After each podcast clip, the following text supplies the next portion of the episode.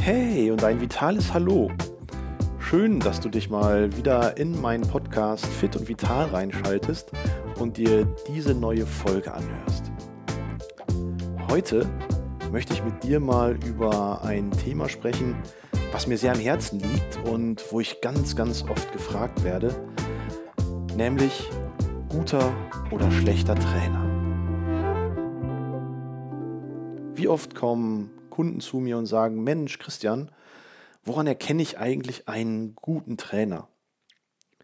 Und dadurch, dass ich auf unterschiedlichen Ebenen in der Trainerausbildung tätig bin, ich bilde Gymnastiklehrer aus, ich lehre an der IST-Hochschule in verschiedenen praktischen Modulen, so habe ich auf jeden Fall einen sehr globalen Überblick über Trainerausbildung, über Kursleitertätigkeiten und habe natürlich durch meine eigene Vita so eine bestimmte Vorstellung davon, was einen guten Trainer am Ende wirklich ausmacht.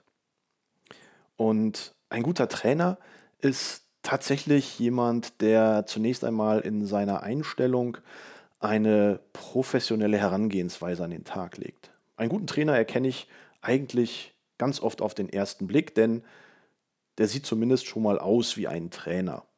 Der hat entsprechend passende Sportklamotten an, der hat vielleicht auch ein bisschen modernes Sportzeug an und selber sieht er zumindest auf den ersten Blick einigermaßen fit aus. Das ist ein ganz, ganz wichtiger Aspekt, denn ein guter Trainer weiß halt auch immer, wie sich Übungen anfühlen. Ein guter Trainer weiß immer, wie Übungen gehen und ist in seiner eigenen Übung ein gutes, wenn nicht sogar das beste Modell. Und ich sage immer, wenn du eine Übung als Trainer nicht wirklich gut beherrschst, wenn du eine Übung nicht kannst, dann mach sie bitte nicht. Dann mach sie nicht vor, dann zeig sie deinem Kunden nicht, beziehungsweise leite sie in einem Kurs nicht an, weil ein guter Trainer ist ein gutes Modell, an dem sich Kunden und Kursteilnehmer orientieren. Die schauen dich an und die wissen aufgrund der Übung, die vorgemacht wird, wie die Übung funktioniert. Und wenn Menschen visuell lernen, und es gibt ganz viele Menschen, die diesen visuellen Reiz brauchen, dann brauchen sie natürlich ein gutes Bewegungsvorbild. Und dieses Bewegungsvorbild ist dann natürlich der Trainer. Wenn ich also selber aussehe wie eine Flitzpiepe in der eigenen Übung, dann ist das ein schlechtes Bewegungsvorbild und dann sollte ich die Übung erstmal nicht machen. Sprich nichts dagegen, bestimmte Sachen zu üben. Auch das mache ich selber, bevor ich vielleicht mal neue Übungen in einem Kurs einsetze. Ich stelle mich vor den Spiegel, ich schaue mir meine Haltung an, ich korrigiere meine Haltung und ich entwickle ein Körpergefühl davon, wie sich die Übung für mich in der Muskulatur, in den Gelenken, in der Haltung anfühlt. Und ich entwickle ein Gespür dafür, wenn ich die Übung 15, 20, 25 Mal mache, wie fühlt sich das eigentlich für mich an? Und da ich einigermaßen fit bin, zumindest gehe ich davon aus, weiß ich, wenn für mich eine Übung anstrengend ist, dann ist sie für meine Teilnehmenden mindestens genauso anstrengend, meistens sogar noch anstrengender. Und auch das macht einen guten Trainer aus. Ein guter Trainer weiß, wie sich Übungen anfühlen. Und das weiß ich deswegen, weil ich die Übung selber mache, weil ich selber trainiere. Und wenn ich selber trainiere, dann habe ich natürlich auch ein Gespür für Übungen dann habe ich eine Bewegungsvorstellung, dann habe ich ein Gefühl dafür, was kann ich meinen Teilnehmern zumuten, was kann ich meinem Kunden zutrauen. Das darf natürlich fördern durch fordern sein, aber es darf sich nicht für mich schon so anfühlen, dass ich anschließend auf ein Zahnfleisch gehe, weil wie soll sich dann mein Kunde, mein Teilnehmer fühlen? Darüber hinaus kann ein guter Trainer auch Übungen verbalisieren. Ich sage immer, ein guter Trainer der muss so gut sein, dass wenn die Teilnehmer oder die Kunden die Augen schließen und eine Übung nur mit der Stimme angeleitet wird, dann wissen sie trotzdem, was sie zu tun haben. Da helfen einfache, kurze, knappe Anweisungen, da hilft Bildsprache, da hilft eine ganz genaue Verbalisierung von Eckpunkten einer Übung. Ich darf dabei nicht vergessen, dass Übungen keine eine ideale Form haben, sondern dass es immer kleine Freiheitsgrade von Bewegungen gibt.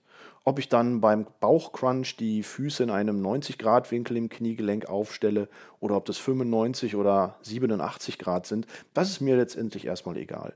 Aber vom Grundsatz her muss ich eine Übung so präzise beschreiben können, dass ich sie mit verbundenen Augen, auch ohne dass ich den Trainer als Bewegungsvorbild sehen kann, dass ich sie verstehe und dass ich sie in Bewegung umsetzen kann. Klar, das erfordert natürlich beim Kunden oder beim Teilnehmer eine gewisse Bewegungserfahrung und auch eine Bewegungsvorstellung. Aber im Grunde genommen müsste das reine gesprochene Wort ausreichen, um Übungen beschreiben zu können. Am Ende des Tages natürlich gucke ich auch bei einem guten Trainer immer auf Qualifizierung. Hat er vielleicht eine staatlich anerkannte Ausbildung im Bewegungsbereich gemacht? Hat er ein abgeschlossenes Studium in diesem Kontext? Und welche Zusatzqualifikationen bringt er mit? Nicht, dass wir uns hier falsch verstehen. Natürlich kann ich auch mit Trainerlizenzen arbeiten und kann dadurch auch ein guter Trainer sein, weil entscheidend ist das, was ich eigentlich zuvor schon gesagt habe. Je mehr Erfahrung ein Trainer mitbringt in dem, was er dort tut, desto besser ist er. Nicht nur in Erfahrung seiner beruflichen Ausübung, vor einer Gruppe zu stehen, mit einem Kunden zu arbeiten, sondern auch die Erfahrung zu haben, selber sportlich aktiv zu sein. Für mich ist es eine Selbstverständlichkeit, regelmäßig zu trainieren, regelmäßig die Dinge zu tun, die ich auch von meinen Kunden oder von meinen Kursen erwarte. Und dann vergleiche ich am Ende des Tages einen guten und einen schlechten Trainer immer anhand eines Schranks. Stell dir einen guten Trainer vor.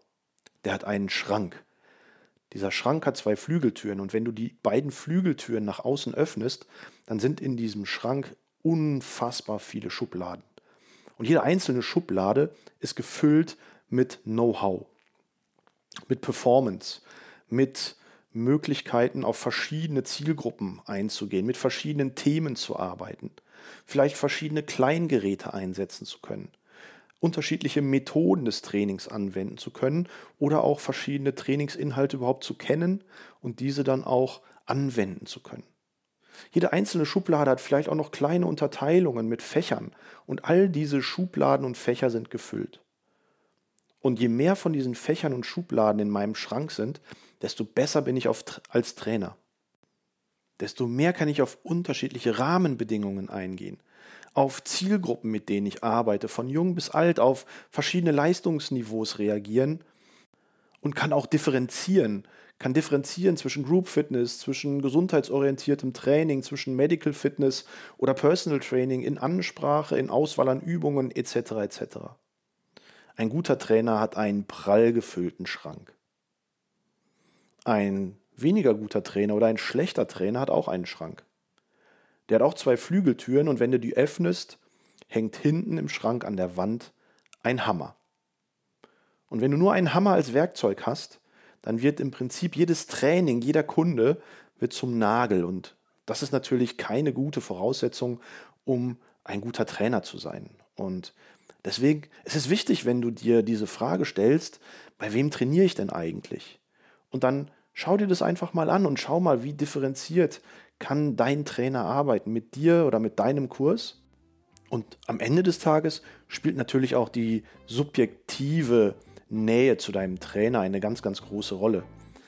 Mir ist es immer eine Herzensangelegenheit, dass ich gute Kurse mache, dass ich für meine Kunden ein guter Trainer bin.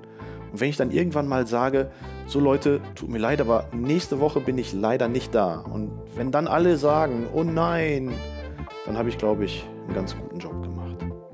In diesem Sinne, bleib weiterhin fit. Dein Christian Kuhn.